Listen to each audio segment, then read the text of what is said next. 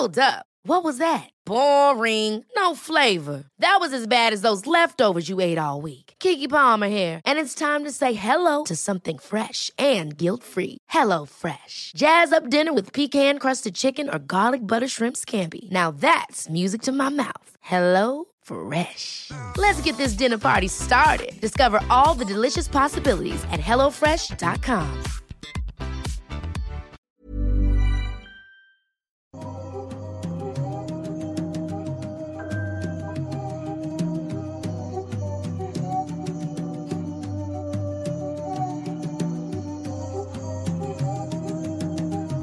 Bienvenidos a Noctámbulos. a todos, ¿cómo están? Sean bienvenidos a Noctámbulos, que tengan una excelente noche de sábado. La hermosa voz que escucharon, la inconfundible voz del señor Eddie, que siempre nos ayuda aquí en los controles. Y pues bueno, en esta ocasión vamos a tener un Noctámbulos bastante, bastante tradicional, en el sentido de que estamos solamente el, el señor Jimmy, el señor Masketman y yo. Y vamos a estarles contando algunos temas eh, que van desde lo más fuerte hasta lo interesante. Creo que va a estar muy intenso este, este episodio y para que les guste mucho. Eh, Jimmy, ¿cómo estás esta noche?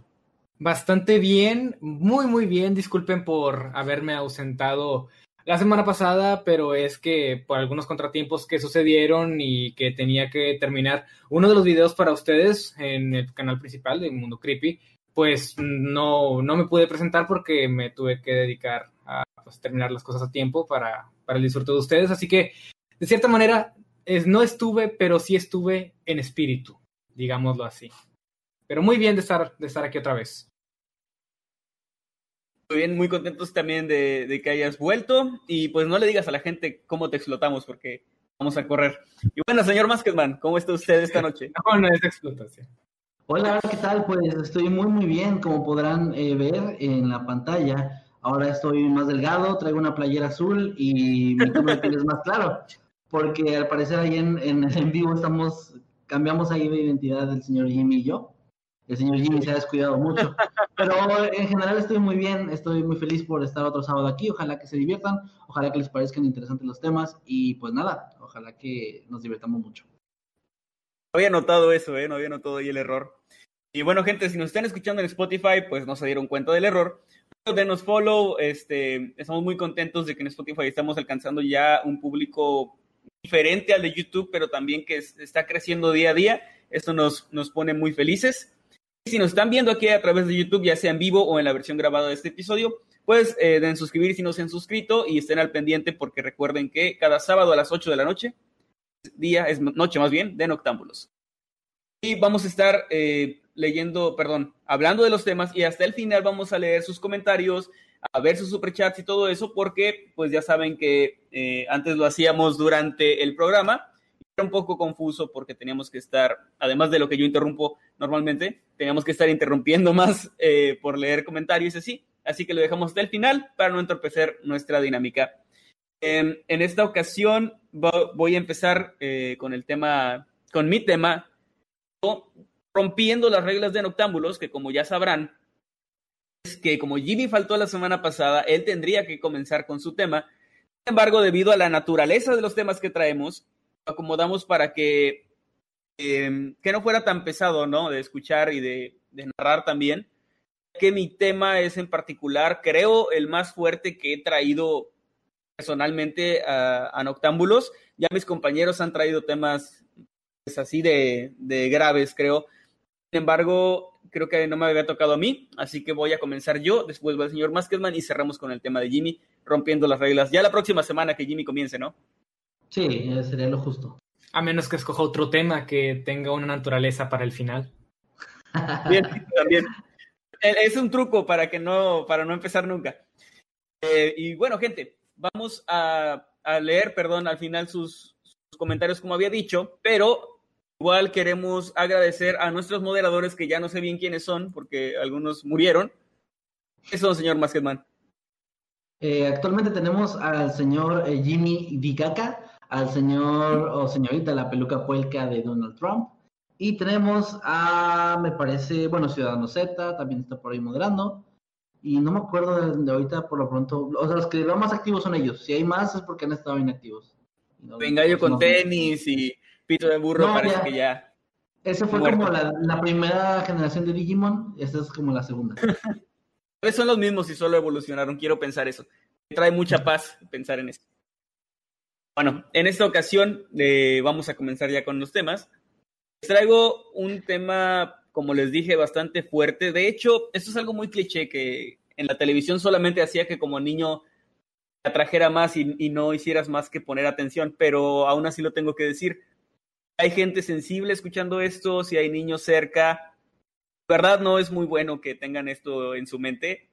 Eh, si eres alguien que se perturba con facilidad o que se le va el sueño pensando en cuánta maldad hay en el mundo, pues realmente creo que mejor no, no deberías escuchar esto, aunque sé que no sirve de nada y que de todas formas vas a, vas a quedarte a escuchar esto.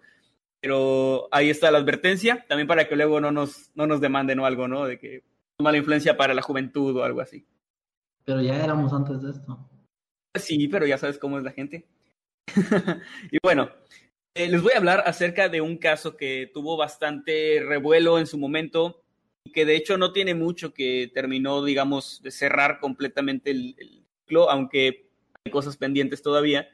Este es el caso de un niño llamado Juan Ignacio González, a quien se le conocía como Ramoncito.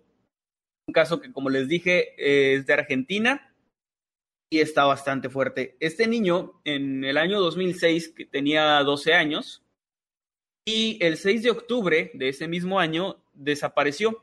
Él se fue eh, a la escuela como cualquier día, sin embargo no regresó a tiempo. Su madre se dio cuenta de esto, comenzaron a buscarlo.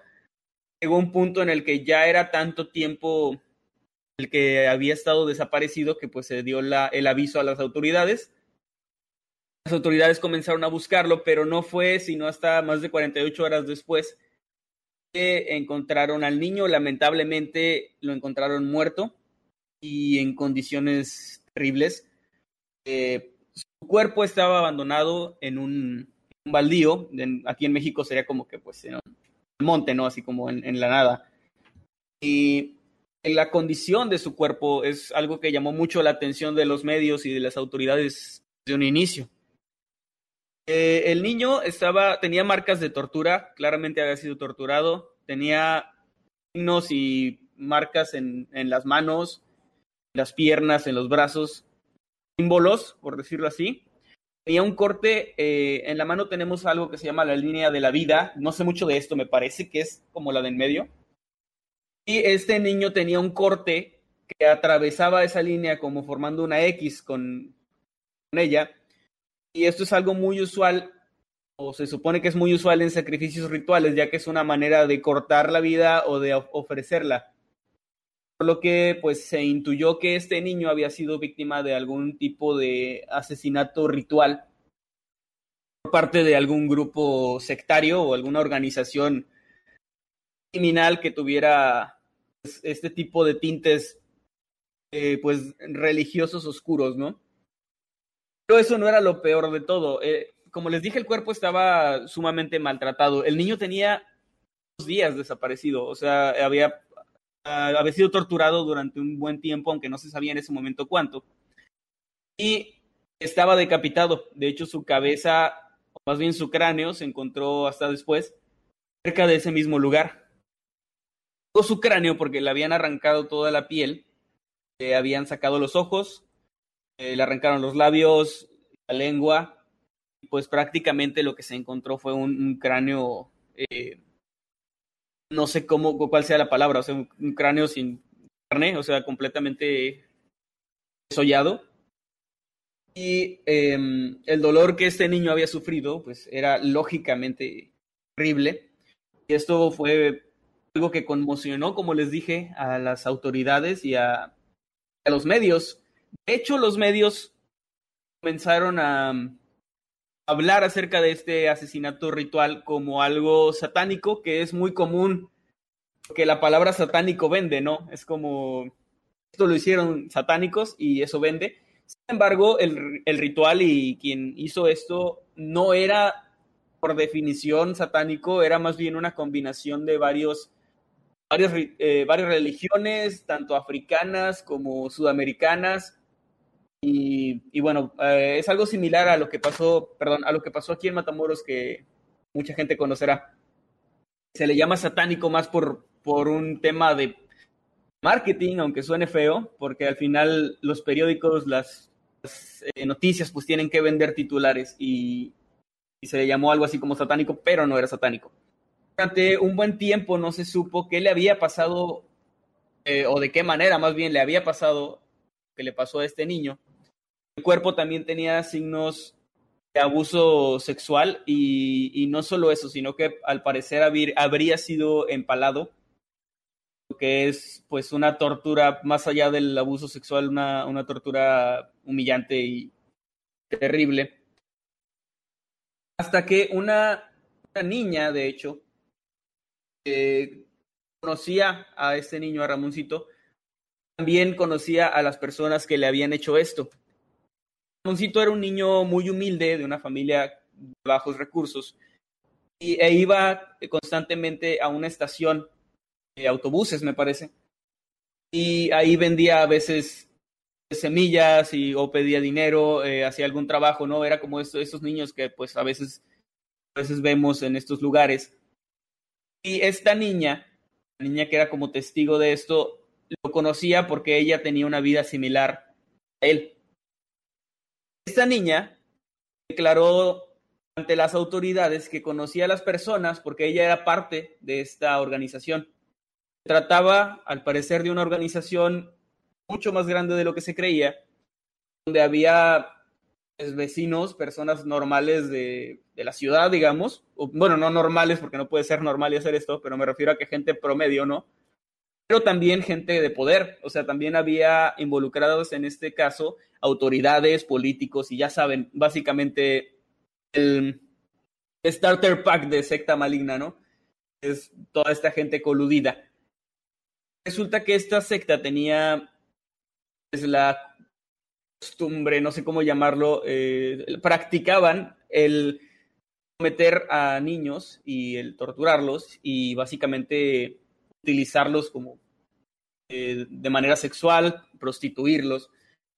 Este, este em, capítulo está más que desmonetizado, pero pues creo que no hay más palabras para decirlo, simplemente eran unos hijos de puta que, que le hacían esto a, estos niños. Y esta niña había llegado a ser parte de ellos precisamente porque buscaban niños vulnerables, niños de la calle, niños que estuvieran con cierto riesgo, ¿no? Y ella era la encargada de documentar todo. Básicamente era su rol dentro de esta organización. Ella tomaba notas, tomaba fotografías de todo lo que se hacía y básicamente era que tenía la evidencia, ¿no?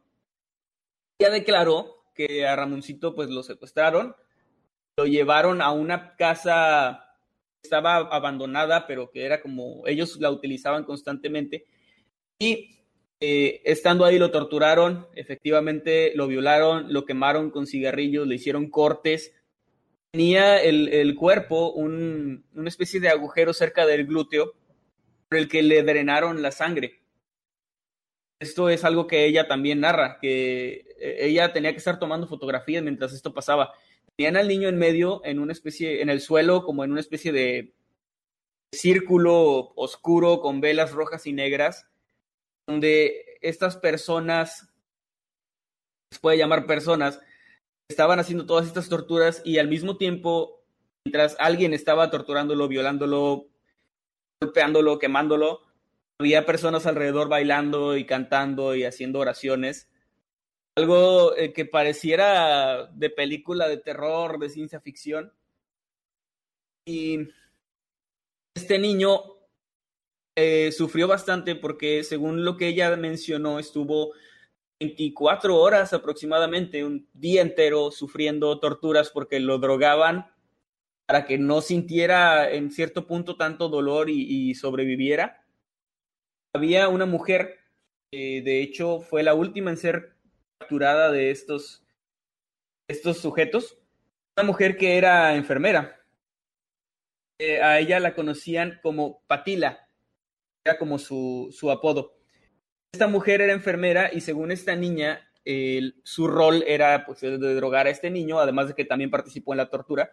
y ella le inyectaba algo en los testículos. Eh, desconozco exactamente la razón, pero se supone, ella, esta niña dice que pues que era una especie de droga o algo así.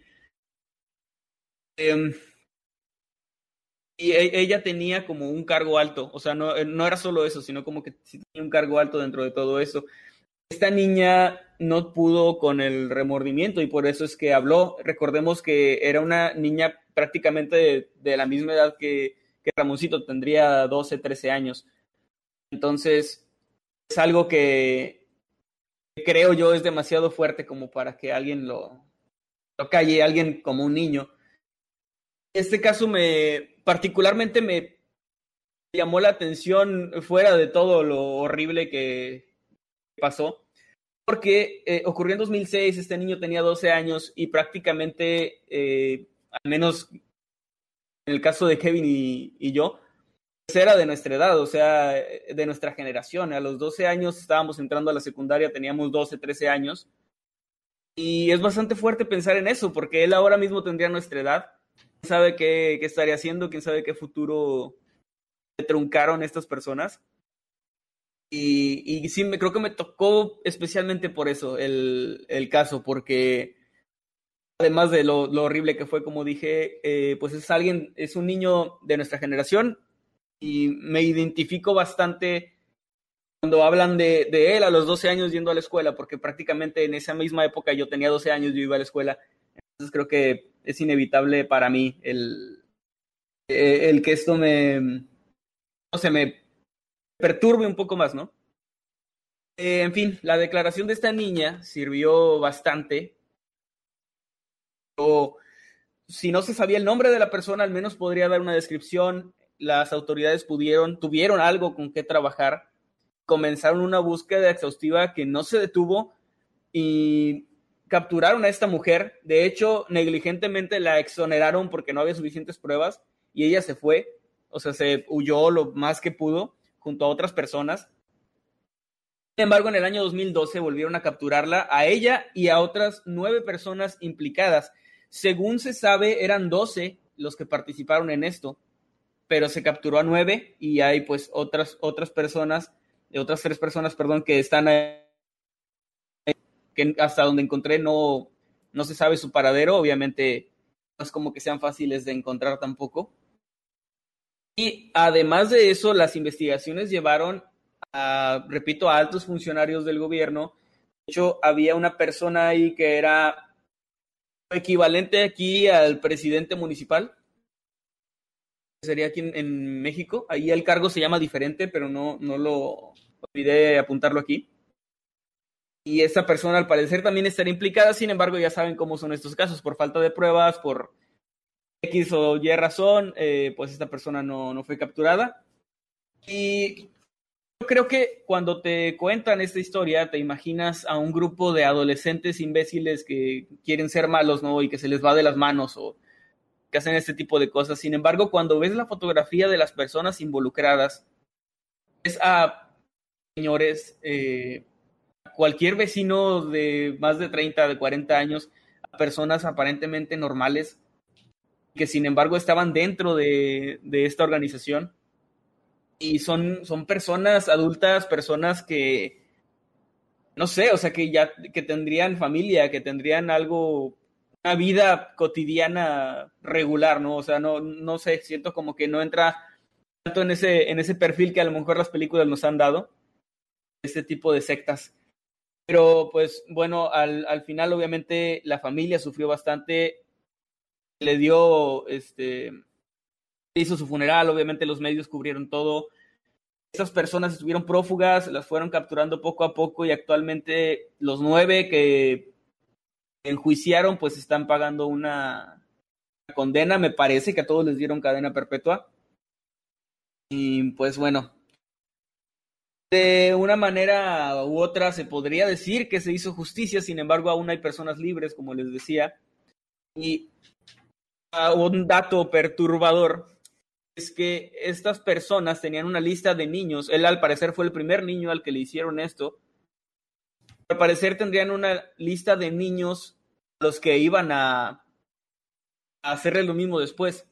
Esta niña que dio la declaración dice que al final, cuando el niño ya estaba muerto, ellos habían drenado la sangre del niño, la habían bebido y habían dicho o recitado los nombres de las siguientes víctimas.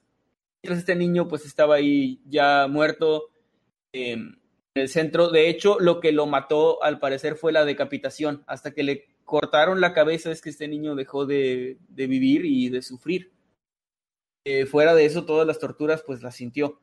Y eso también está bastante fuerte. Otra cosa perturbadora es que la, la, casa donde le hicieron esto es una pequeña casa en una esquina. Ahí en el grupo de Noctambulus les estaré dejando las imágenes. No les voy a dejar las imágenes de, de, del cuerpo del niño. Están terriblemente gráficas. O sea, hay fotos realmente muy feas. Si alguien tiene el interés o morbo, no sé, de verlas, ahí están en Google, pero yo no las voy a pasar. En Noctámbulos pondré solamente imágenes, pues más, este, eh, pues sí, de, de, evidencias y cosas un poco menos fuertes, también porque es una regla del grupo el no compartir ese tipo de, de imágenes. Pero bueno, les decía, esta casa, esta pequeña casa que está ahí, está justo enfrente de un jardín de niños. Entonces, eh, pues se cree que sería como las víctimas más más vulnerables o las víctimas más obvias que ellos habrían buscado de haber podido continuar con esto. Lo que se me hace muy curioso es que parecían ser como el nacimiento de una secta, como que era algo que iba empezando. Porque para empezar dicen que es el primer niño al que le hicieron esto, pero además fueron muy torpes. Dejaron el cuerpo en un lugar donde obviamente lo iban a encontrar, o sea, fue no, no fue como que trataran de esconderlo. De hecho, la pose en la que lo dejaron también como parte ritual. Estaba dentro de, un, de una especie de círculo, con una pose que era como un, en, cruz, digamos, como una especie de crucifixión. La cabeza también estaba acomodada de cierta forma, el cráneo más bien. Entonces fueron como muy, al mismo tiempo muy macabros, muy torpes al momento de cometer pues esta atrocidad.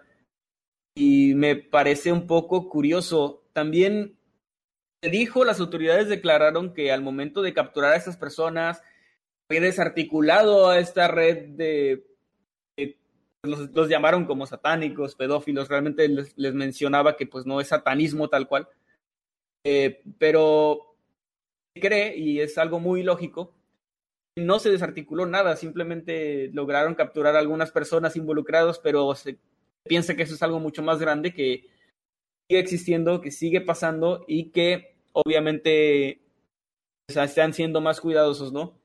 Es muy difícil de tener algo así, es muy difícil también desarticular a una secta completa y es muy raro que una secta esté compuesta solo de nueve locos. Siempre, siempre hay más.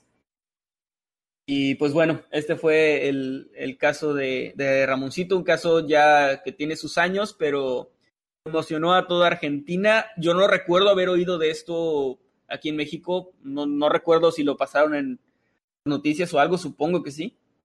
Pero sé que no tuvo como la atención mediática que tuvo en su momento en su país. Eh, y pues no sé, quería compartirlo con ustedes. No sé qué opinión tengan ustedes, chicos.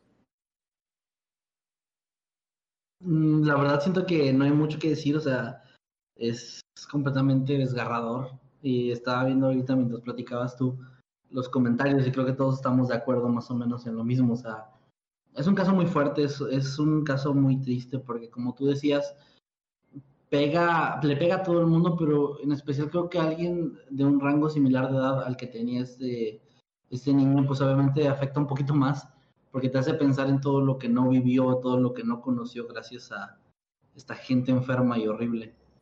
Ah, da mucho coraje, la verdad. Sí, totalmente. Yo la, y yo la verdad no tengo mucho que decir. El caso en sí es de esos que te quitan todo el buen humor que pudieras haber tenido en el día y te deja pensando, ¿no? ¿Cómo es posible que haya individuos y peor aún organizaciones que sean capaces de, de perpetrar este tipo de atrocidades, de, de actos terribles? Y te hace perder la fe en la humanidad. Y creo que eso es algo que se dice mucho, pero si se dice mucho es porque es por algo, ¿no? Es porque es cierto es uno de esos casos definitivamente y creo que no hay tanto que agregar. De hecho, pone las cosas muy, muy, muy tristes en este caso porque es algo que ocurrió en verdad. Sí es, de hecho, pues por eso queríamos empezar, gente, con este tema, porque eh, el capítulo con, con un caso como este y con el ánimo como lo tenemos ahorita, ¿no? Pero, pues bueno, ahí quedó, lamentablemente hay gente terrible, terrible, terrible en este, en este mundo y eh, pues bueno, esperamos que estas cosas no vuelvan a pasar, pero lamentablemente no nos queda más que si llegamos a tener hijos o los que ya tienen hijos, pues tratar de cuidarlos lo más posible. Y lo, lo malo es que existe como este, o sea, que no puedes sobreproteger a un hijo, pero tampoco lo puedes dejar libre completamente y es una tarea súper difícil. Me da miedo ser papá, pero... Sí. bueno, pues ahí quedó mi caso, chicos. Pues no puedo decir buen tema porque si lo dijera es como que, ah, buen tema. O sea, es un tema muy, muy fuerte que al cual no tengo mucho que agregar porque no hay tanto que agregar realmente. No sé tú, Kevin.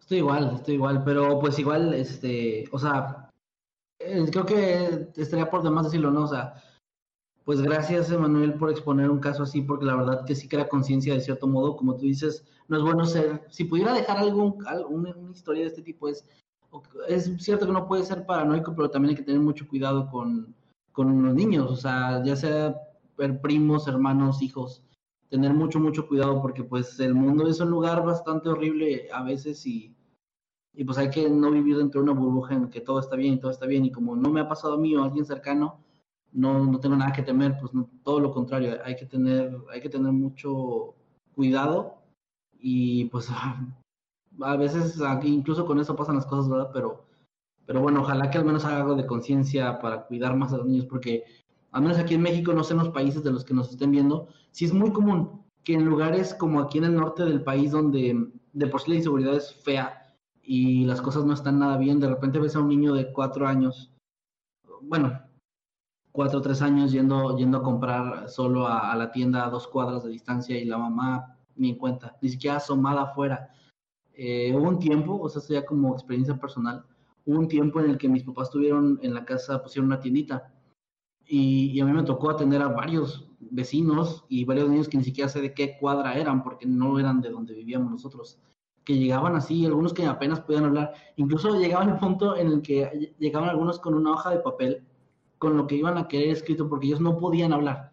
Y yo pensaba, ¿qué mierda le pasa en la cabeza al, papá y la mamá de este, de este niño?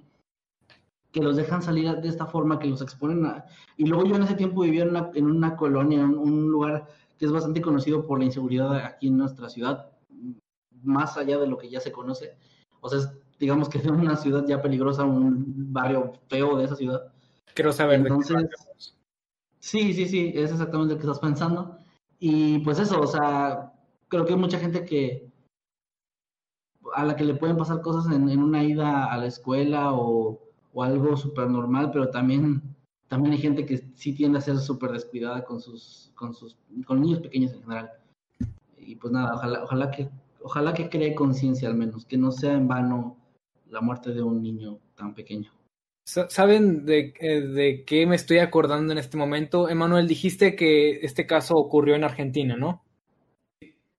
Bueno, no sé si esto es verídico, pero si mal no recuerdo, uh, lo que ocurrió respecto a este infame y terrible video que lamentablemente es real llamado Daisy's Destruction uh, fue, fue realizado en Argentina. No estoy seguro, no, no tomen mi palabra como verídica, pero eh, hasta donde sabía eh, ocurrió en Argentina. No sé si pudieran, o sea, si tal fuera el caso, podría llegar a pensar que uh, este, este, este, grupo de personas este, tenían algún tipo de relación con las personas que hicieron este, este horrible metraje, pero de nuevo, es solo un pensamiento que pasó volando, no, no es nada concreto, pero me acordé y quería compartirlo.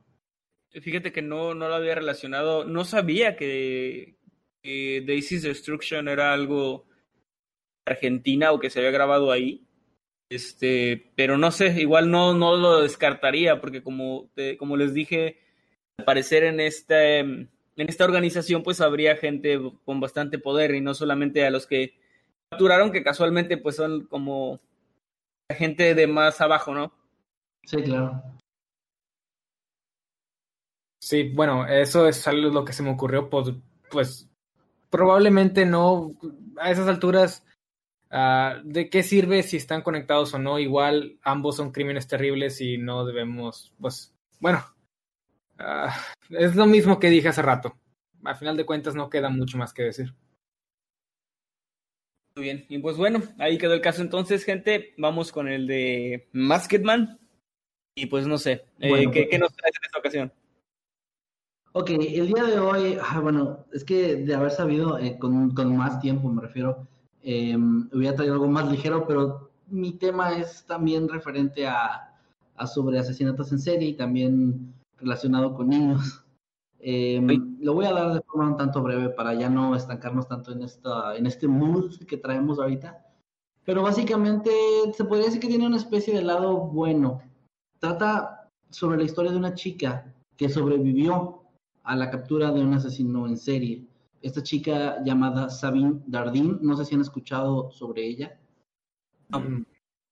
No, ok, bueno, ella eh, cuando tenía 12 años de edad, en el año 1996, salió un día de su casa en su bicicleta, caminó a la escuela, como les comentaba ahorita, o sea, ese tipo de cosas también pueden pasar.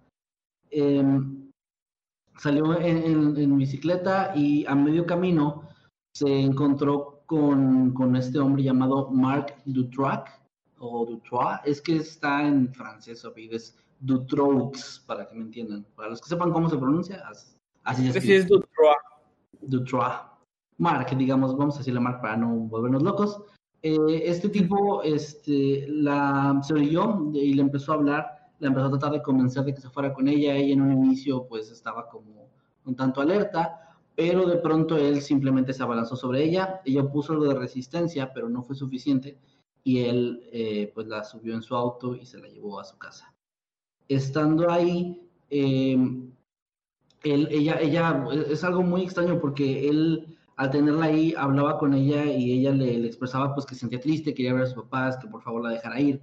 Y en, en una forma muy extraña, ella le, le mencionaba es que estoy sola, me siento sola y él asumió que la forma de solucionar algo como esto podría ser conseguirle a otra niña, o sea, secuestrar a otra niña que le hiciera compañía.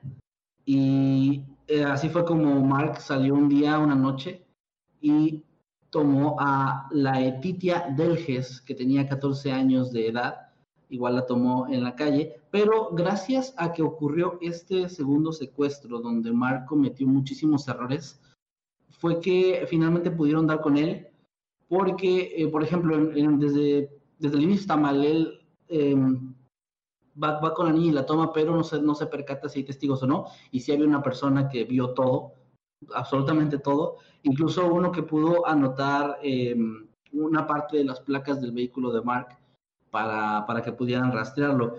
Y gracias a esto, como les decía, eh, el 15 de agosto de ese mismo año, fue arrestado, ah, pues belga, perdón, estaba diciendo que era francés, es belga. La policía belga fue por él y lo, atraparon. Eh, como les decía, Dardin Sabin estuvo ahí con él bastante tiempo, de hecho estuvo 80 días y gracias a la torpeza de este hombre, la Etitia tan solo estuvo seis días, pero antes de ellas, cuando ya se descubrió todo lo que había detrás de este hombre, pues es, encontraron cuerpos de otras niñas que habían fallecido en esa casa. Los el método que hacía este tipo para, después del secuestro, era que las escondía en diferentes partes de, su hogar. Y ahí, encontraron el cuerpo, por ejemplo, de Melissa Russo, de Julie Lejeune, ambas que tenían 8 años de edad en el momento en el que fallecieron, y que fallecieron de inanición. Esto porque el tipo obviamente no era una persona cuerda, o sea, era una persona problemática en general, y había sido arrestado por el robo de un vehículo y esto lo llevó a que en el tiempo que estuvo ahí las niñas siguieron encerradas y murieron eh, de hambre en ese lugar, eh, pues completamente solas, ¿no? Sin que nadie pudiera escucharlas, ni rescatarlas, ni mucho menos. También eh, Anne Marshall y F.G. Lambrex, de 17 y 18 años de edad respectivamente, ellas fueron enterradas vivas bajo un cobertizo en la propiedad de Mark. Eh, realmente con ellos no, no se sabe realmente por qué lo hizo, porque él las enterró vivas, pero pues fue, la, fue lo que se encontró después de que empezaron a investigar el sitio. Él cuando ya se hizo el juicio, eh, ah, él admitió haber drogado a algunas de chicas y tenerlas pues ahí bajo torturas diversas. No quiero andar demasiado en detalles, la verdad tenía un poquito más detalles de esto, pero les decía que iba a pasar un poquito más rápido. Digamos, eh, admitió varias cosas, pero el problema fue que el caso empezó a tornarse largo, tomó, tomó ocho años, para, para empezar tomó ocho, años para que llegara a un juicio. Y hubo muchas disputas sobre errores legales, sobre cargos de incompetencia y además hubo mucha, hubo mucha evidencia que desapareció y no se supo realmente nunca quién le estaba ayudando a, a este tipo a que se desaparecieran las cosas, pero obviamente la gente, el pueblo, se dio cuenta de esto y empezaron a, a quejarse empezaron a realizar protestas y en el año de 1996, en octubre, más de 350 mil personas salieron a las calles para protestar en contra de la incompetencia policíaca en ese caso. O sea, era, ya era, se volvió algo tan mediático y una indignación ah, eh, nacional que provocó que tanta gente saliera a protestar y a exigir que se hiciera justicia y que ya se dejara de, como les decía, de esconder evidencia, de alargar el juicio y otras cosas más. Eh, finalmente, las dos chicas que fueron encontradas, Sabine y Letitia, testificaron en contra de Mark en un juicio en el año 2004. Les decía, en 1996 las encuentran, en hasta 2004 empieza el juicio y es cuando ellas van y testifican. Y ese mismo año, en junio, él fue condenado a cadena perpetua. Y de hecho, este caso, les decía, fue tan, tan sonado en, en este país que su apellido, el apellido que les mencionaba antes de o de Tra, eh, fue, o sea, fue algo muy insólito porque toda mucha gente que se apellidaba así en esa época fueron al registro a cambiarse el nombre. Pues estaban tan indignados y tan enojados con, con, lo que estaba sucediendo y con lo que había hecho este hombre que fueron, fueron a, tomar esa decisión de, de, cambiar su nombre, no tiene nada que ver. Supongo algo similar a lo que pasó con la gente en el tiempo en el en la Segunda Guerra Mundial con, con apellidos o nombres como tipo Hitler y, similares, que la gente obviamente empezaba a tener también problemas de ser, ser mal vistos de cierta forma por solo tener un nombre similar al de otra persona. De hecho, ahorita que lo mencionas, eh, no conozco a nadie eh, que se apide Hitler y que sea como actual, ¿no? Sí, no sé. De haber. No imaginas qué pasa aquí en México y que sea un González o un Hernández? Podría ser. Cambian el apellido el 80% de la población. Sí, de hecho, eh, por, ese tipo de cosas, o sea, históricas, hay países que han eliminado eh, la opción de poner algún nombre. Por ejemplo, obviamente el de Hitler es a nivel mundial. Nadie le puede poner Hitler a su hijo. Em, pero hay, hay, casos más, este, más específicos. Ahorita no recuerdo el nombre no recuerdo los nombres, pero sí había visto una lista de nombres que por país no se puede porque hubo alguna persona, alguna figura que pasó la historia por algo, pues digamos, desagradable, ya sea asesinos o gente involucrada con la guerra, etcétera, que, que pues obviamente se, se, quería prohibir eso para no... Pues en primer porque un bebé que, que le pone el nombre así, pues ya tiene la vida marcada de ser siempre mal visto, ¿no? Sin tener nada de culpa y además para, pues supongo, no, no, no, hacer que ese apellido, ese nombre siga, siga existiendo ahí en, eh, como si nada.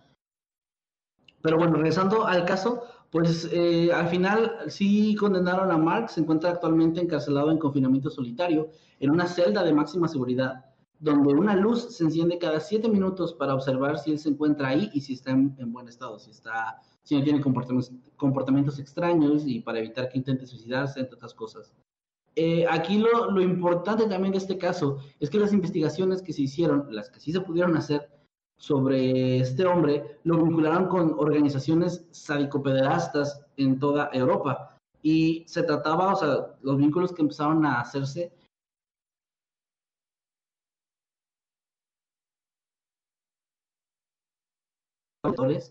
pues había como una red muy, grande ahí de trata de personas, trata de niños, que... Hola. Ah, disculpa. Sí, eh, perdón si me pasa mucho eso. Sí, me di cuenta que me estaba fallando el internet cuando estaba hablando Manuel. ¿eh?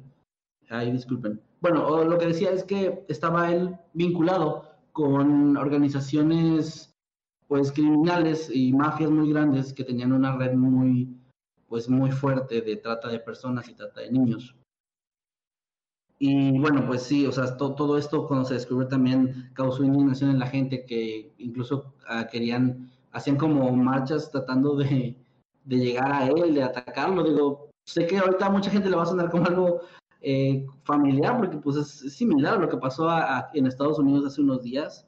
Algo así pasó en Bélgica en ese año, algo así pasó por, por culpa de, de este caso y de la forma en la que se trató. Finalmente, ya para cerrar mi caso, no lo quiero alargar más, esta chica, eh, la, la, chica que sobrevivió, ay, se me fue el nombre, la de Titia, y eh, Sabine Dardin. Sabine Dardin terminó escribiendo un libro llamado Tenía 12 años, tomé mi bicicleta y partí para la escuela, en el que cuenta su historia y cuenta todo lo que vivió también eh, sobre, el, sobre el juicio y todas las cosas que, pues que no dejaban avanzar y que no, no lograban condenar a este hombre. Y este libro se volvió muy popular, por eso les preguntaba si la conocían o habían escuchado sobre ella. Pues se tradujo a 14 idiomas diferentes y, se publicó en más de 30, país, eh, 30 países distintos. Y se convirtió en el libro número uno eh, en ventas en Europa continental y también en el Reino Unido en, en, aquellos años, en el año en que se lanzó. Y pues nada, el tipo, como les decía, sigue encarcelado, está en cadena perpetua, no tiene, no forma de que salga bajo fianza ni nada similar y pues afortunadamente en este caso hubo al menos dos sobrevivientes que pueden contar su historia. Ahí me parece también un documental basado en, en este caso, por si lo quieren investigar, que relata también más detalles sobre todo lo que se encontró de las víctimas anteriores, eh, los testimonios de familiares, etcétera. Y pues ahí lo dejo por si lo quieren, lo quieren ver. Eh, como les decía hace rato, disculpen si me estoy brincando un poquito en detalles, pero no quise ser más específico por el caso anterior o sea, que ya solo como exponer el, un poco el tema y ya, pero pues igual ojalá que les haya resultado un tanto interesante. Y pues ahí está mi tema. Muy bien, muy buen tema también. Este, es raro decir buen tema, como decía Jimmy, pero me refiero a que pues está, está bien estructurado e investigado y pues es interesante. Eh, pues lamentablemente son cosas que han pasado siempre, creo. Eh, me imagino que desde que existe el ser humano han existido tipo de cosas y ese tipo de gente. Sí. Y también dudo que desaparezcan de un momento a otro, pero bueno, tengo fe en que somos más los buenos, ¿no? Ojalá. Sí, somos sí, más. Ojalá, no, y, y creo que la, lo, lo, que está pasando actualmente, como decía ahorita, creo que es una buena muestra de que sí somos más los buenos. Suena a tontería a veces decir buenos, malos, decir gente buena, gente mala, pero es que es, es en serio, o sea, creo que somos más los que simplemente buscamos o esperamos que el mundo realmente cambie y realmente las cosas sean mejores. Y creo que cada vez exponiendo estos casos, todo lo que está pasando ahorita sobre escándalos con celebridades y, y otras cosas similares, ayuda a que es bueno que alguna persona con esas intenciones ya tenga miedo de ser encontrado, de ser expuesto, cosa que antes no pasaba, cosa que antes cuántos asesinos no en serie no simplemente nunca fueron atrapados o cuántas celebridades o gente con poder no hacía cosas y nunca los atrapaban y nunca se sabía. Y ahorita sí se está sabiendo y qué bueno, qué bueno, es, es un gran paso yo creo en, en, el buen camino.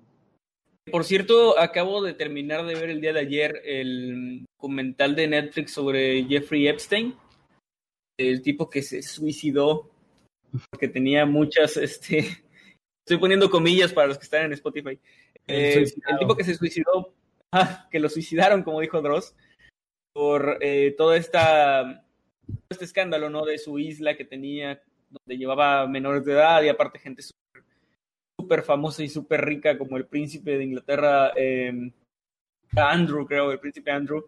Ay, y bueno, gente, gente con mucho, mucho poder.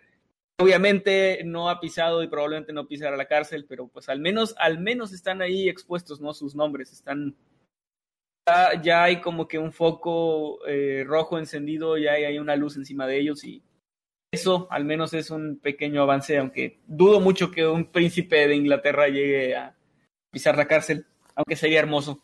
Pues, pero, bueno, si consideramos que un actor como Kevin Spacey salió impune de todas sus acusaciones, ¿qué más un, un príncipe? Alguien con mucho más poder que un actor. Había como rumores.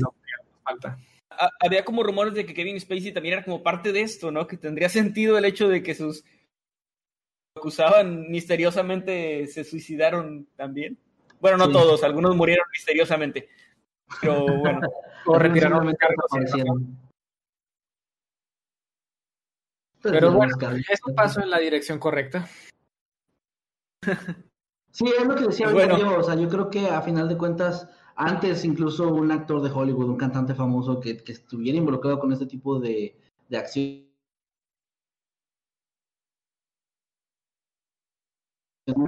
aunque suene poca cosa, se les destruye la carrera, se les ficha, o sea, y también hay, lamentablemente hay casos en los que van a haber acusaciones este, falsas, ¿no? Va a haber gente a la que van a acusar de algo que realmente no están haciendo y todo.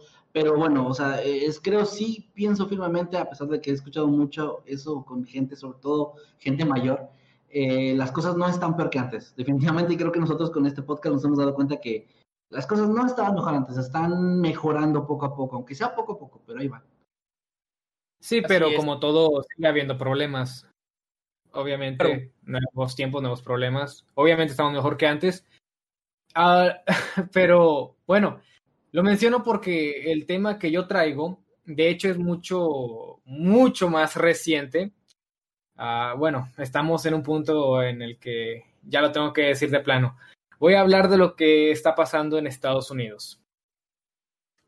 Muy bien. No, no voy a hablar, no voy a hablar a detalle de hecho, ni siquiera voy a tocar el tema como tal, pero juega un rol importante lo que está sucediendo con lo que yo les vengo a presentar. Y antes de comenzar, antes de decir cualquier cosa, quiero aclarar que yo no estoy ni a favor ni en contra de lo que estoy a punto de decir. Es solamente uh, la presentación de una, de una teoría que hizo, que hizo un hombre del cual ahorita vamos a hablar y las conclusiones las sacaremos pues todos juntos y, ustedes más que nada en casa viendo esta transmisión. No estoy uh, tratando de convencer de que no, sí, es definitivo esto que está sucediendo, porque hay, um, hay, hay argumentos a favor y en contra de lo que estoy a punto de decir. Ok, ya habiendo ya, ya aclarado eso, vamos a comenzar con esta, con esta curiosa frase que se le atribuye a Napoleón Bonaparte. Aquel que no conoce su historia está condenado a repetirla. ¿Sí la habían escuchado? Claro, sí. Bueno, si esto que, que estamos a punto de escuchar resulta ser, bueno, resulta ser cierto o resulta ser uh, acertado de cierta manera, sería otra prueba de que esta frase es un, una verdad universal. Vamos a comenzar. Peter Turchin, a quien vamos a hablar Peter, al quien vamos a mencionar como Peter, porque decirle Turchin suena un poco raro, no sé cómo se pronuncia realmente. Pero el punto es que este hombre es un científico especializado en la evolución cultural, quien también es profesor de ecología y biología evolutiva en la Universidad de Connecticut, en la Universidad de Connecticut, uh, y tiene otras ocupaciones con con fines sin lucro, en los cuales también es como tipo activista y cosas así, ha publicado libros. Es una personalidad conocida, relativamente conocida en su, en su campo. Pero no es tan importante quién es él actualmente, sino lo que dijo él hace ocho años. Y aquí es donde comienza lo, lo curioso. En el año 2012, uh, este hombre hizo un par de declaraciones que en el momento quizás no se recibieron con una atención abrumadora como cualquier cosa viral de, día de hoy. O sea, fue un estudio que se dijo, pero que no se volvió a mencionar, pero ahora es muy, muy relevante y vale la pena tomar en cuenta. Él hizo una predicción de que el año 2020 sería uno de gran violencia y disturbios en los Estados Unidos. ¿Ok? Esto ocurrió de nuevo hace ocho años y déjenles explico rápidamente la teoría. En los Estados Unidos se ha formado un ciclo de violencia a largo plazo que toma lugar cada 50 años. Ocurre un pico inusual en la susodicha violencia e inconformidades del país, seguido de un periodo de sucesos consecuentes al mismo. Luego de ese lapso, las sociedades se cansan de eso y se viven tiempos de relativa tranquilidad. Relativa tranquilidad, muy entre comillas hasta que las tensiones vuelven a generarse y se repite así el proceso que acabamos de mencionar. Ok, esto ocurre, según Peter, porque los nietos de las generaciones que participaron o vivieron en dichos periodos no conocen ni empatizan con estos conflictos, con los que acaban de pasar, con ese pico de violencia. Por lo que se vuelve más que probable que estas personas, estos nietos, estas nuevas generaciones, repitan el ciclo por ellos mismos. Ok, ¿cómo se respalda esta teoría? Esto comienza con el año 1870 y cabe recalcar que no es exactamente el año 1870 ocurren todas estas cosas. No, no funciona así. Uh, son sucesos que tomaron lugar en años circundantes al 1870 y los siguientes años que vamos a ir viendo. Ok, entonces, 1870 eh, en Estados Unidos estaba pasando por, uh, por una, un periodo de reconstrucción, porque la guerra civil uh, de, de, Estados Unidos, que ocurrió en 1861 hasta 1865, pues tenía al país pues en, apenas recuperándose de todo lo que había sido dicho conflicto. Además, fue una década que comenzó una fuerte segregación racial debido a la liberación de los esclavos uh, durante los años 1862 hasta los años 1865. Ok, entonces, como bien, como, como bien acabo de decir, uh, la teoría no encierra al año 1870 como el año en que ocurrieron muchas cosas malas, sino que alrededor de este año estuvieron ocurriendo cosas algunos años antes estuvo la guerra civil y después de, de 1870, pues estaba ocurriendo todo esto de la segregación racial. ¿A qué me refiero con esto? Pues uh, después de la liberación de, de los esclavos de, de color, uh, uh, pues a manos de, del presidente Abraham Lincoln, resulta que, que la, las personas, las sociedades de Estados Unidos, pues muchos no estaban acostumbrados a eso y no se sentían cómodos debido a que pues ahora estas personas eran libres, estas personas de color. Y eso es algo que era con la época, la gente no estaba acostumbrada y se crearon, se crearon este, estas cosas llamadas códigos negros, Black Code, en las cuales básicamente se establecía que cierta, cierto color de, per, de personas pueden entrar a este lugar y otros no. Por ejemplo, un restaurante que solamente permite gente de, de tez blanca o un lugar donde solamente puede ir gente de color o de, otro cierto, o de otra cierta raza. Eh, eh todo esto estuvo ocurriendo en los años 1870 y pues fue, hubo bastante controversia desde siempre, pero Ah, hubo, había bastante racismo debido a que apenas se, se estaban liberando a, a, lo que vienen siendo los, los, los cautivos, los, los, esclavos. Pero ese solamente es el inicio de este patrón. En 1920 estaba ocurriendo todo este movimiento anticomunista, que consistía básicamente en, en que el comunismo, como, como se conoce, se estaba, se estaba generando en países uh, de, países allá como Rusia, que ocurrió la Revolución de Octubre, creo que se llama, y pues en Estados Unidos se temía que dicho, dicha forma de vida se fuera a adaptar en, aquel, en, ese país, y pues hubo, hubo bastante, y de nuevo hubo bastante controversia respecto a eso. También se fortaleció el Ku Klux Klan, que, que en estos años tuvo bastantísimos miembros, estamos hablando de 5 millones más o menos, o sea, de miembros de, de este de este culto tan abominable, Ku Klux Klan. Pero obviamente, obviamente después ya el Ku Klux Klan pues, se fue para abajo como debe de ser, pero en ese tiempo hubo, hubo bastantes miembros y hubo más cosas que impidieron que los años circundantes al 1920 fueran total, total crecimiento, ¿verdad? En lo que viene siendo Estados Unidos. Después de esto llegamos a lo, lo, que viene siendo 50 años después, en 1970 y años circundantes a 1970. Ya todos aquí conocemos lo que ocurrió con la guerra de Vietnam y todo lo que la guerra de Vietnam conllevó. Las protestas de todo tipo que, que eran tan, tan fuertes que incluso hay un montón de artistas que se sumaron a la causa y, e escribieron canciones uh, como protesta. O sea, hasta a ese punto llegó el, todo lo de la guerra de Vietnam. Y tú puedes poner una lista de reproducción de puras canciones que protestan contra eso. Fue algo bastante fuerte que duró varios años, desde, desde, bueno, no tengo aquí los años de la guerra de Vietnam, pero cubría todo ese periodo. Estuvo muy fuerte, pero lo que más me causa curiosidad respecto a este año, 1970 y los años circundantes, ha dicho, fueron las protestas por el asesinato de Martin Luther King Jr. ¿Ustedes conocen sobre eso? Sí, claro. bueno, este, esta, esta persona que estaba luchando por los derechos civiles y pues era un icono de la sociedad, pues fue, fue asesinado en, fue asesinado en circunstancias misteriosas, en, circunstancias extrañas, y pues hubo bastante, bastante controversia y hubo protestas y saqueos, hubo un caos incontrolable, incontrolable, básicamente, más que nada en Washington, debido, debido al asesinato de, este señor. Y fue algo que, que se parece mucho a lo que está pasando ahora. Y pues ocurrió eso.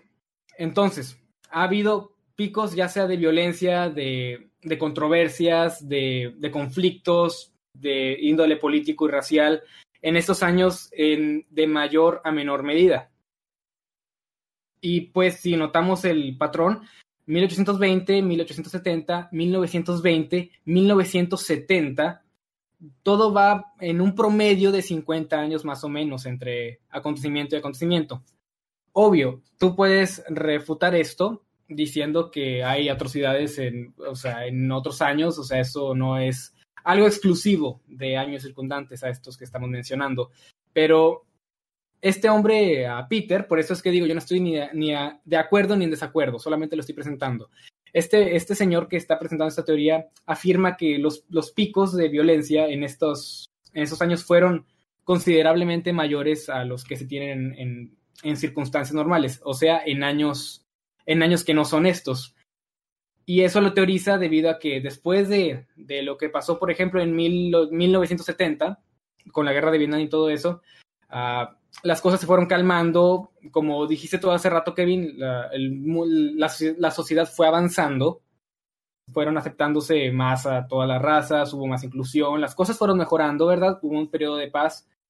Pero como hemos visto en años recientes, no solamente en este año, sino en años mil, en los 2010, 2011, 2012, ha habido más y más conflictos sociales respecto a todo tipo de cosas que es un aumento de tensiones ha ocurrido en todos los países del mundo y en Estados Unidos obviamente no era la excepción. Y terminó por ocurrir de nuevo en 2020 con todo lo que está ocurriendo, ah, pues con, con lo del asesinato de George Floyd, vamos a decirlo así. Y pues es un patrón muy interesante que me pareció buena idea venir y compartírselos porque porque podría, o sea, no está tan, tan, tan errado realmente porque se volvió a cumplir.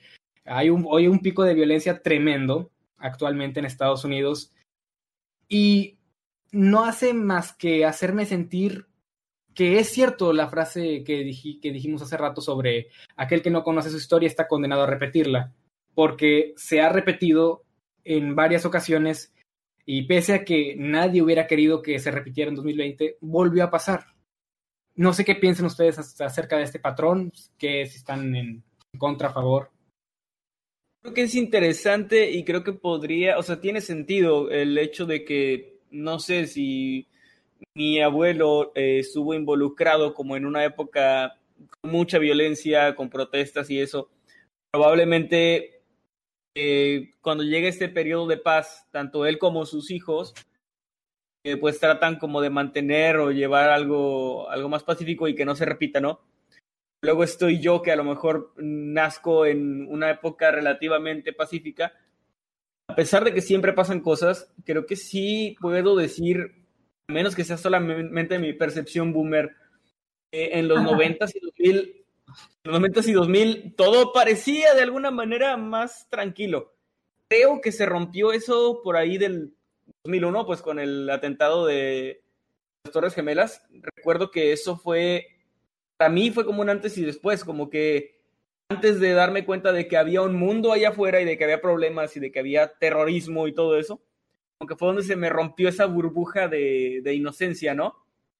Cuando entendí, creo, eh, lo que era pues la muerte y el sufrimiento y conflictos estaban más allá de lo que mi mente infantil podía, podía comprender, conflictos que hasta la fecha sigo sin entender del todo, la verdad, eh, pues guerras y todo eso, ¿no?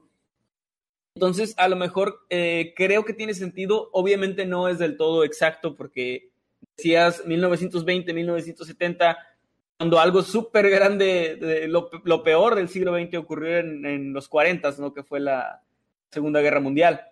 Sí, También, por eso es que estábamos mencionando que este hombre, Peter, con un apellido que no me voy a pronunciar, uh, enfoca todo, todo, su, todo su trabajo, toda su, toda su investigación en lo que viene siendo Estados Unidos. Entonces, pues creo yo que tiene sentido y creo que puede tener algo de razón, eh, pero obviamente tiene sus, sus excepciones. Si seguimos con este patrón, entonces básicamente nos va a tocar cierto periodo de paz a nosotros y a nuestros hijos. Nuestros nietos dentro de 50 años van a tener pues algún, algún problema, ¿no? Ya en el 2070 algo va a pasar. Este, que liberen a los robots o no sé, algo. Es que yo pienso que es, eh, pues sí, es bastante lógico. Creo que como humanidad estamos siempre de forma cíclica repitiendo patrones. Mm, realmente lo podemos ver no nada más en, en los años que nos están tocando o 100 años atrás, sino mucho más allá, civilizaciones enteras que han tenido esa, pues ese mismo ciclo de es emerger, es tener un, un, un, pico alto de ser los más avanzados en tecnología, en todo eso, y luego caen, y caen los imperios, y caen las civilizaciones, y, y empiezan otras que surgen, y pasa lo mismo, y estamos de verdad, o sea, es, es, un ciclo. No, no puedo pensarlo de otra manera. Todo lo que hacemos a final de cuentas así es. Y, y tiene mucho sentido para mí lo que menciona Jimmy, eh, bueno, lo, lo, que menciona este señor de apellido extraño, que, o sea, sí, sí tiene sentido que, por ejemplo, lo que vivieron mis abuelos o mis bisabuelos es algo con lo que yo no empatizo. Yo puedo voltear a la historia y ver, pues, lo horrible que fue la Segunda Guerra Mundial, la Guerra Fría, eh, la Primera Guerra Mundial incluso, pero no voy a empatizar con esas ideas, no voy a empatizar con esos sentimientos y va a haber algo de mi generación que me va a cambiar. Creo que en nuestro caso sí, sí podría decir que fue el, el, el 9 de septiembre. Creo que sí es como el evento histórico. El, perdón, el 11 de septiembre, me volteé y las fechas. 9 11 de septiembre, como, como escriben los gringos. Sí, no, exacto. Eh, eh, bueno, ok, eh, esta fecha que obviamente pues sí se volvió muy importante, como dices tú, un antes y un después. Y a, a lo mejor a la generación que ahorita está haciendo, que son niños que tienen 10 años, que tienen 12, 13, a lo mejor esto que estamos viviendo ahorita es lo que les está tocando a ellos, o, o falta algo más. Y van, a, y van a empatizar y van a querer cambiar eh, su estatus su, su eh, porque no les va a gustar algo que está pasando en su actualidad, en su presente, que a nosotros ahorita no, no lo estamos viendo, ¿no? A nosotros creo que nos tocó, si pudiera decir que de los cambios más, más grandes, pues creo que fue eso, lo del racismo, porque estaba como, no es que esté acabando, vean lo que está pasando ahorita, pero sí creo que a finales de los noventas y principios de los 2000 fue cuando es, eso se empezó a, la mentalidad de la mayoría de la gente empezó a cambiar. Obviamente quedaron muchos que no estaban todavía, pues que sus ideas siguen siendo bastante retrógradas, por decirlo de alguna manera, pero los 80, 70 y 60 creo que fueron mucho peor en ese sentido. Y ahorita estamos teniendo otra vez un problema por el mismo tema, entonces, sin duda sí hay algo ahí de patrón, algo cíclico, y yo creo que sí, a nuestros hijos, nietos les va a tocar lo suyo, que se va a parecer algo que estamos viviendo ahorita y etcétera. Hasta que, pues yo creo que eso va a ser, no eterno, pero hasta que la humanidad exista al menos. Claro, y si nos vamos a vivir a la luna, va a haber problemas y disturbios en la luna, básicamente. Sí son. Otra cosa que menciona este hombre en su investigación es que el, estos picos de violencia, disturbios, de conflictos, uh, también dependen del estado en el que el país se esté encontrando. Uh, por ejemplo, eh, en estos años el pico de, de, conflicto está siendo demasiado, o sea, llegó, en un, llegó al punto en el que la Casa Blanca apagó sus luces por primera vez en quién sabe qué tantos años. No, sí. O sea, está muy, muy feo.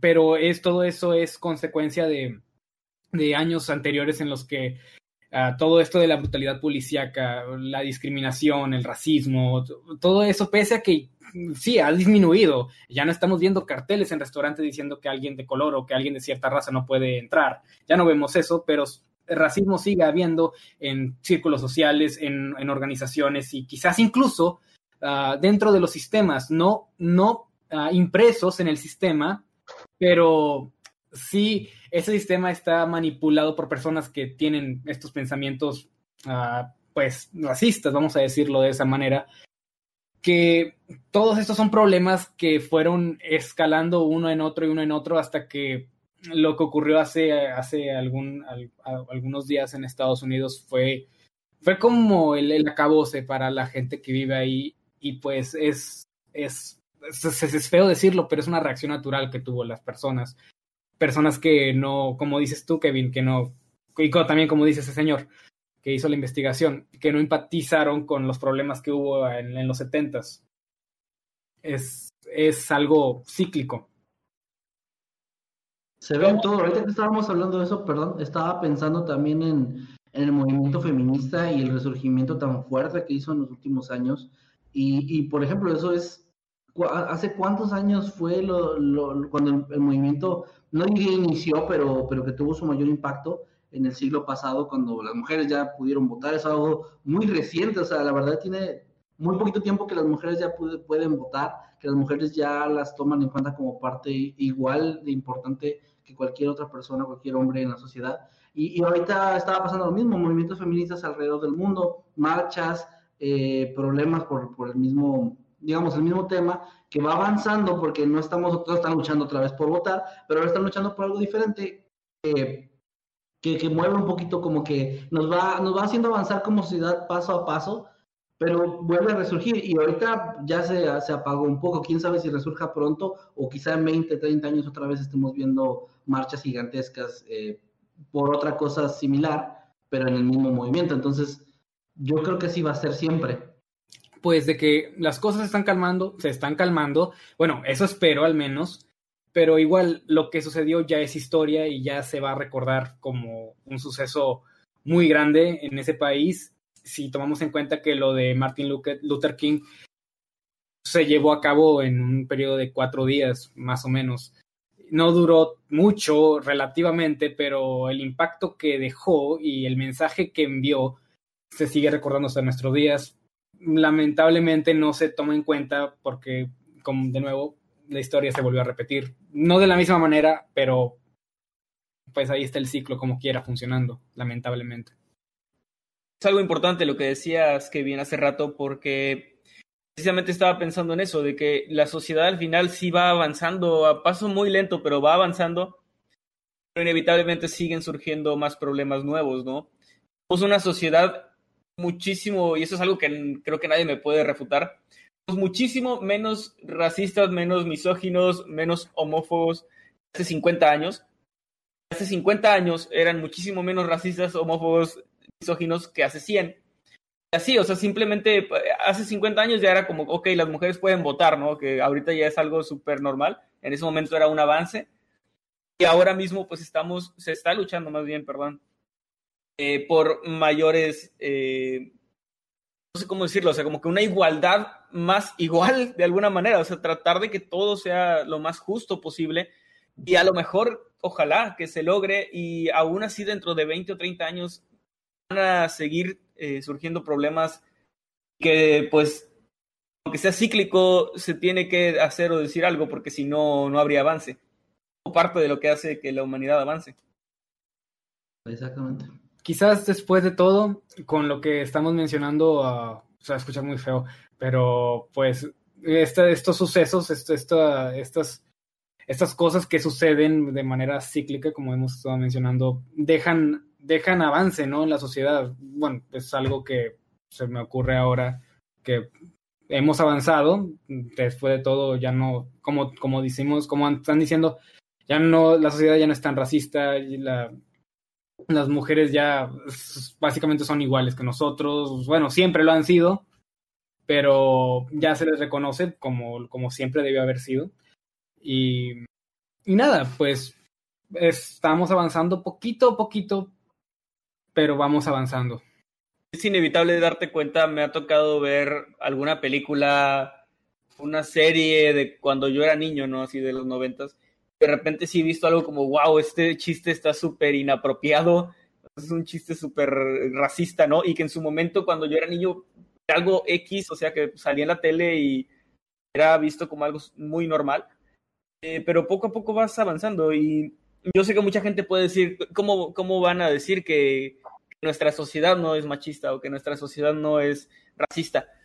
Pero realmente pónganse a pensar en la situación que se vivía antes, en, en perspectiva, ¿no? no digo que no lo seamos, claro que sí, hay, hay, muchas cosas que mejorar, pero no se compara con lo que se vivía en los 50, en los 30, el siglo XIX, la época de la esclavitud, o sea, ya estás yéndote a, a, a los extremos, pero pues bueno, es, es, parte de, es parte de crecer, Tini, es parte de ser humano.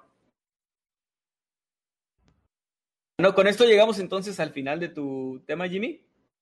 Pues sí, era un, una, una teoría que les quería, les quería presentar que terminó por, por cumplirse, eh, porque este, como mencioné hace rato, esta, esta, esta estadística fue presentada y dada a conocer hace casi 10 años.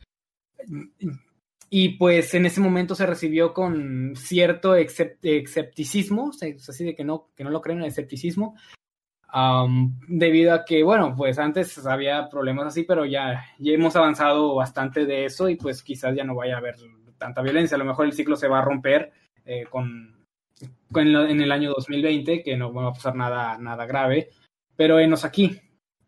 No sé, mm, pues de nuevo, yo solamente se los presento y cada quien saque sus propias conclusiones. Bien, gracias Jimmy, excelente tema, muy interesante y pues ahora sí, ahora sí gente, ya pueden enviarnos sus eh, comentarios, si quieren algún saludo, enviarnos sus superchats, vamos a estar leyendo los que superchats que nos enviaron mientras estábamos platicando y que pues no podíamos leer en el momento. No sé si alguno de ustedes quiere empezar o empiezo yo, chicos. Yo nada más quiero algo rapidito, rapidito, no, no, no voy a quitar mucho tiempo. Eh, Diego Salvatore, si no te gusta lo que estamos hablando, bórrale, güey. Neta, bórrale, carnal. Bórrale. ya es todo. Es ese güey, bueno, no importa. Este, eh, no importa cuándo escuchen esto. Um, Walker, o sea, 4 dólares con 99, muchas gracias, Sam. Dice, hoy es mi cumpleaños. Solo quería que Emanuel me canta feliz cumpleaños de panda. Sam Walker, ok. A ver, déjame acuerdo cómo va la rola. Pero con guitarra. Ay, no. Está hasta allá. Bueno, a ver. No, a capela, así rapidito. Feliz cumpleaños, no podré estar ahí. Trum, trum. Pero en espíritu sí. Mi lugar ocupado está ahora, no importa, tendrás muchos cumples más. Y ya no me acuerdo. Feliz cumpleaños, Sam, que siempre está por aquí. Feliz cumpleaños. Feliz cumpleaños. Eh, a ver. Oh, que aquí eh, Poki Ugu nos manda 20 pesitos y un zorrito que está con corazoncitos, me parece que saludando, bailando. Y además tiene la foto de perfil de un aguacate. No, no más que decir, gracias Poki, muchas gracias por tu aportación. Creo que es un peluche de un aguacate. Sí, la ah, no manches, todavía mejor. Sí, con, uno, con una carita, con una carita sonrojada eh, donde está la semilla. Cierto, ya lo vi. No, no para de mejorar esto. Muy cute. El acahuate, kawaii. Eh, Walker nos da un dólar noventa y nueve, dice gracias Eddie y un corazoncito. Eddie te manda las gracias Sam Walker. Y aquí mismo a Aules Antonio Carlos David, espero haberlo leído bien. 19 pesitos y nos manda una flechita que dice, dice, Here. Here. Aquí. Después Aules Antonio Carlos David nos mandó otros 20, de 50 pesitos, perdón, y dice, adoro sus videos, me animan siempre. Y una carita de 2.3. Es que, Muchas gracias, Aules, por tu aportación. El primer mensaje que envió de Here era para hacer preámbulo del superchat que iba a mandar. O sea, Madre. es un superchat. Eso es... Sí, sí, es muy elegante. Muy, muy bien. Bueno, Uh, Seven Flower 6968 nos manda 50 ARS Argentinos. argentinos, pesos argentinos. Ah, y nos dice, hola chicos, quisiera pedirle un saludo para mi hermana Marianela. Es súper fanática, no se pierde ninguno de sus videos desde Argentina. Saludos desde Argentina. Saludos, Marianela, gracias. Muchas, Muchas, gracias. Muchas, muchas gracias. Gracias. Y un gran saludo. Ay, chicos, sigan ustedes porque se me trabó el teléfono. Juan Carlos el Charro nos da, wow, el Charro, qué chido. Y sí tiene una foto de perfil de que es Charro, o sea, sí es Charro, no es nada más por ponerse el nombre. El Eh, chavo. nos manda Oh, cuatro sí. con 99 y dice, me encantan sus temas, siempre tienen algo excelente. Sa- algo excelente, perdón. Saludos a su amigo siempre, Juan Carlos el Charro. Sean felices siempre. Un saludo, Qué Juan chido, Carlos. muchas gracias. A Kevin se trabó el teléfono y a mí la boca. Ok. El, el negro. Ah, Bueno, va, no, va, va. no, tú dilo, tú dilo, yo no lo voy a decir. Eh, así se llama, gente. El negro chocolatero de Van Díaz nos manda nueve pesitos y el emoji de una caquita. Muchas, muchas gracias por la aportación. Lo mejor es su, su foto de perfil. Masketsimi 2.0 nos manda 20 pesitos y nos pregunta cómo están, cómo están muchachos. Pues Bien. yo estoy muy bien, espero que tú también estés bien, Masketsimi. Estoy confundido. ¿Por qué estás confundido? Este, es, este nombre dice: Teata con pito, tenis y la peluca de tu jefa nos manda dos dólares y dice: likes y hago un dibujo pro de todos en Octámbulos. Bueno, no sé cómo se le puede dar like a un superchat. Mucha suerte con eso. Teata con pito, tenis y la peluca de jefa. Y gracias por el aporte, muchas gracias. Alejandra Vanegas nos manda 1900 COP. ¿Qué eran COP? ¿Se acuerdan? Ay, no me acuerdo. Ah, rayos, soy tan malo con esas cosas. Voy a buscar rápido, ahorita les digo. Pero bueno, muchas, muchas gracias por la aportación. No dijo nada, pero igual, pues gracias, gracias. Gracias. ¿Qué COP? Ya Bien, visto. más Masketsimi 2.0 de nuevo nos da 50 pesitos, muchas gracias. Y dice, no es mucho, pero si hay monetización que de algo servirá. Muchas gracias. La verdad, este, este directo ya está súper desmonetizado con los temas que hablamos y ahorita acaban de decir la palabra negro, así que yo sé que sé que no tiene mucho futuro, pero muchas gracias, se, se aprecia mucho. Eran pesos colombianos, eh, lo de Alejandra, muchas gracias. Colombianos, muy bien. Eh, Jimmy, Kevin. Oh, rayos, a ver, ah, nos quedamos con el superchat de, de Sam Walker que envió otro superchat de 2 dólares. Eso no lo. Ah, bueno, Ah. bueno. Nos manda, Sam Walker nos manda uh, dos dólares y nos dice, Emanuel, me hiciste llorar de la emoción, gracias, con la canción que cantaste hace rato, supongo. Ay. Gracias a ti, Sam, por siempre estar. Yo canto todo lo que quieran, ustedes manden superchats. No te creas, Sam, es con todo el cariño del mundo. Un abrazo. Sergio Darko nos manda 20 pesitos y eh, nos recomienda que hagamos un video de historias sobre funerales. Es una gran Buen idea. tema. Bueno, gracias, Sergio Darko. Eh, definitivamente, si hacemos ese video, vas a tener tu crédito y además, muchas gracias por tu super chat. Rainbow Bam. Rainbow Bam nos manda 50 pesitos. Dice, los adoro, tanto a ustedes como su contenido. Aquí siempre para apoyarlos. Saludos desde Mexicali. Mi nombre es Ana. Debí empezar por ahí. Ana, un gran saludo.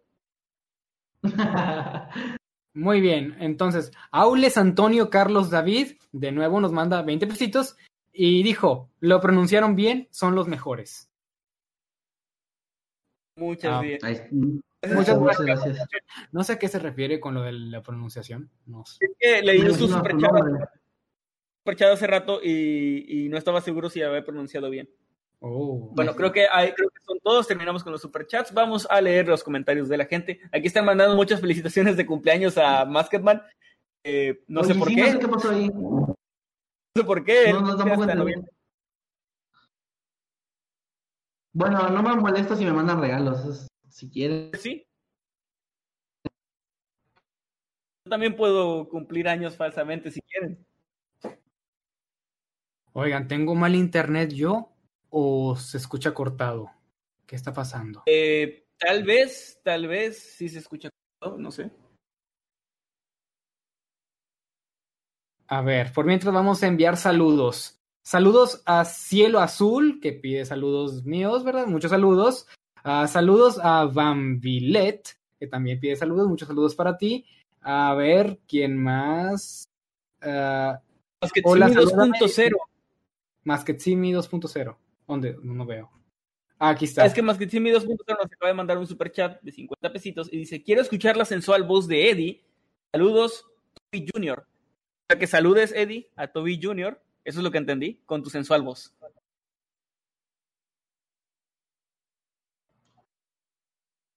Hey, Toby Jr. Hola, buenas noches, ¿qué tal estás? Espero que estés muy bien. Y quedó el saludo Capa. del señor Eddie. Celebridad ya aquí en Noctámbulos. Una celebridad. Y cómo no, con esta voz.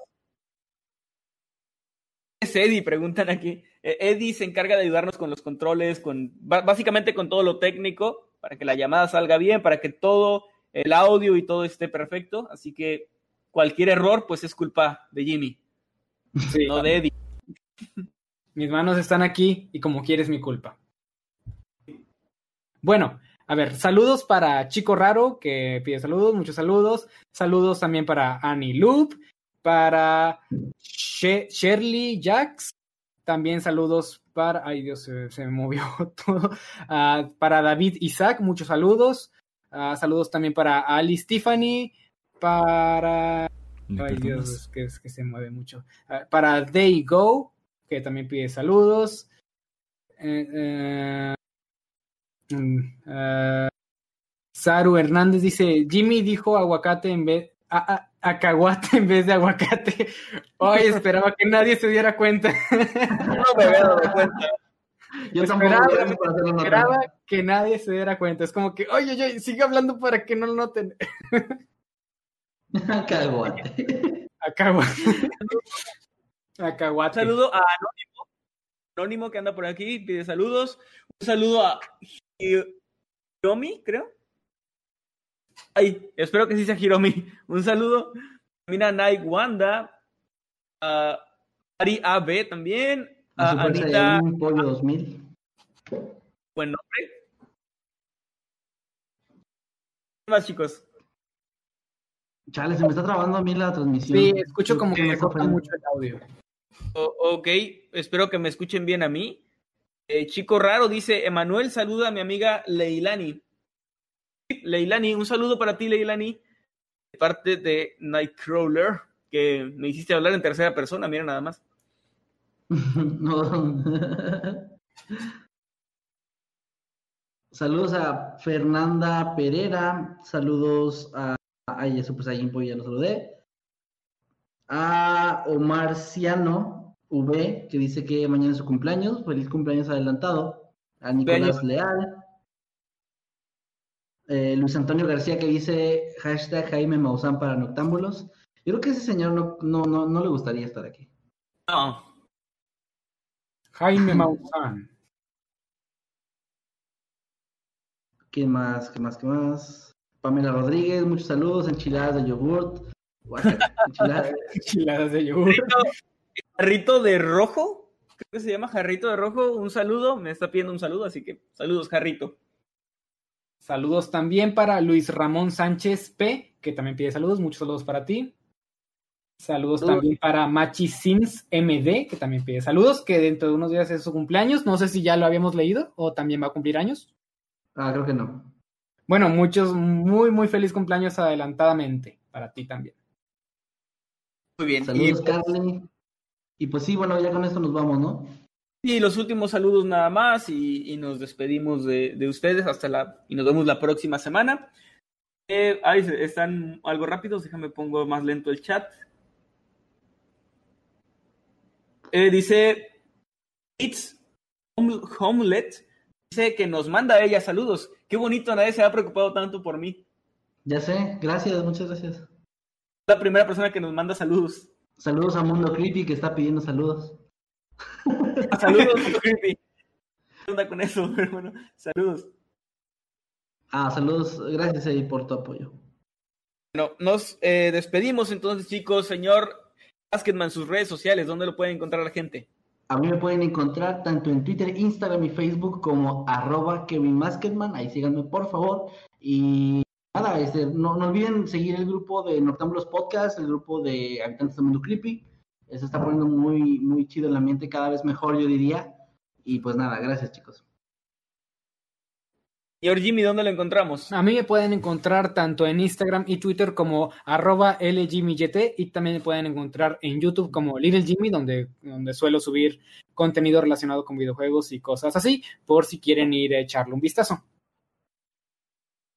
Muy bien, vayan por favor al canal de, de Jimmy, la verdad vale mucho la pena y obviamente pues, si les gustan los videojuegos es contenido que tienen que ver y disfrutar. Eddie, tus redes sociales. Da chance que se, desmute. Ay, perdón. Estoy como Eddie Secret en todas las redes sociales. Eh, eh, eh, como Eddie Secret en todas las redes sociales. Un saludo a todos.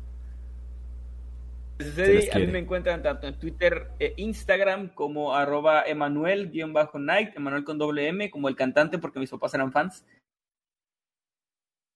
Gracias por todo, ojalá que les hayan gustado estos temas, estuvo un poco más denso, como más serio, pero eh, pues lo ameritaba por lo que hablamos esta noche. Nos vemos el próximo sábado con más noctámbulos, ya saben, 8 de la noche. Y pues ojalá que puedan asistir y estar aquí en vivo. Si están en Spotify, eh, denos follow. Si están en YouTube, suscríbanse si no lo han hecho.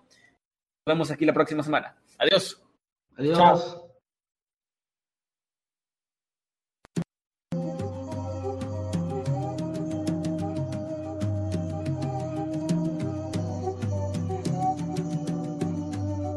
Muchas gracias por vernos. Tengan una muy linda noche. Nos vemos.